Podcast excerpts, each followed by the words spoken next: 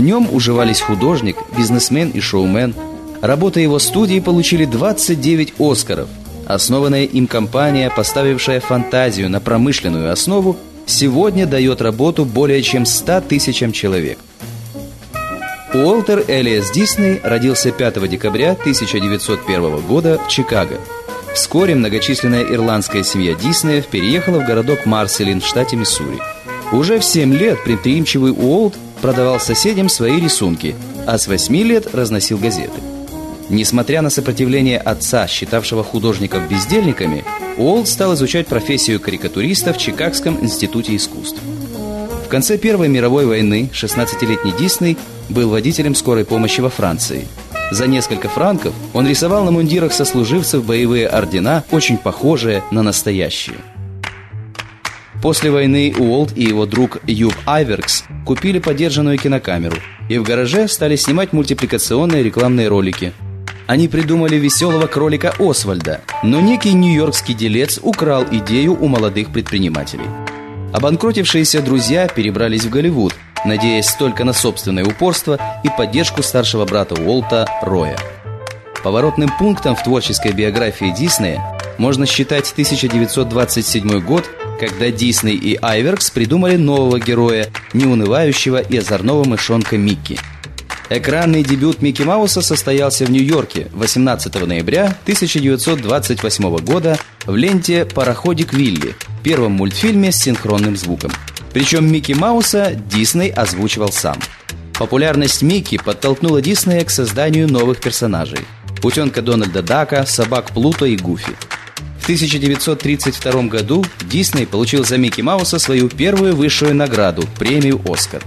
Брат Рой наладил продажу галстуков, часов и маек с изображениями Микки и Дональда, что приносило немалый доход.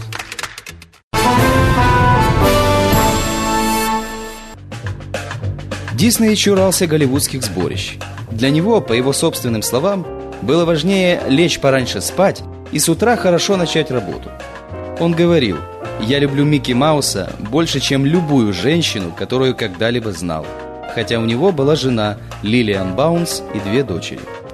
Производство первого полнометражного мультфильма «Белоснежка и семь гномов» при тогдашних технических средствах было титанической работой – был сделан миллион рисунков, из которых в фильм вошло 250 тысяч. «Белоснежка» вышла на экраны в 1937 году. Студия продолжала выпускать полнометражные мультфильмы «Пиноккио», «Дамбо», «Бэмби» и «Фантазия» на музыку Чайковского и Стравинского. Первая удачная попытка раскрыть музыкальную идею через визуальные образы. «Белоснежка» принесла 8 миллионов прибыли. Дисней говорил, «Меня не увлекает обладание деньгами. Я забочусь об их получении как о рабочем инструменте. При этом Дисней мало платил своим сотрудникам, и в сороковом году они объявили забастовку.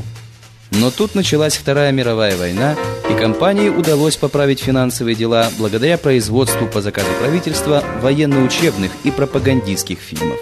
Дисней, унаследовавший от отца очень консервативные политические воззрения, в начале 50-х стал добровольным осведомителем ФБР. После войны студия выпускала увлекательные документальные фильмы о природе, полнометражные художественные фильмы «Золушка», «Алиса в стране чудес», «Питер Пен», «101 далматинец». В 1955 году был открыт парк развлечений Диснейленд, царство фантазии на 160 акрах земли, который стал меккой для туристов со всего мира. Человек, у которого в детстве не было ни одной стоящей игрушки, построил два грандиозных лунопарка – Уолта Диснея не стало 15 декабря 1966 года, когда на восточном побережье США полным ходом шло строительство второго Диснейленда. Газеты писали, Уолт Дисней помог построить современную американскую культуру.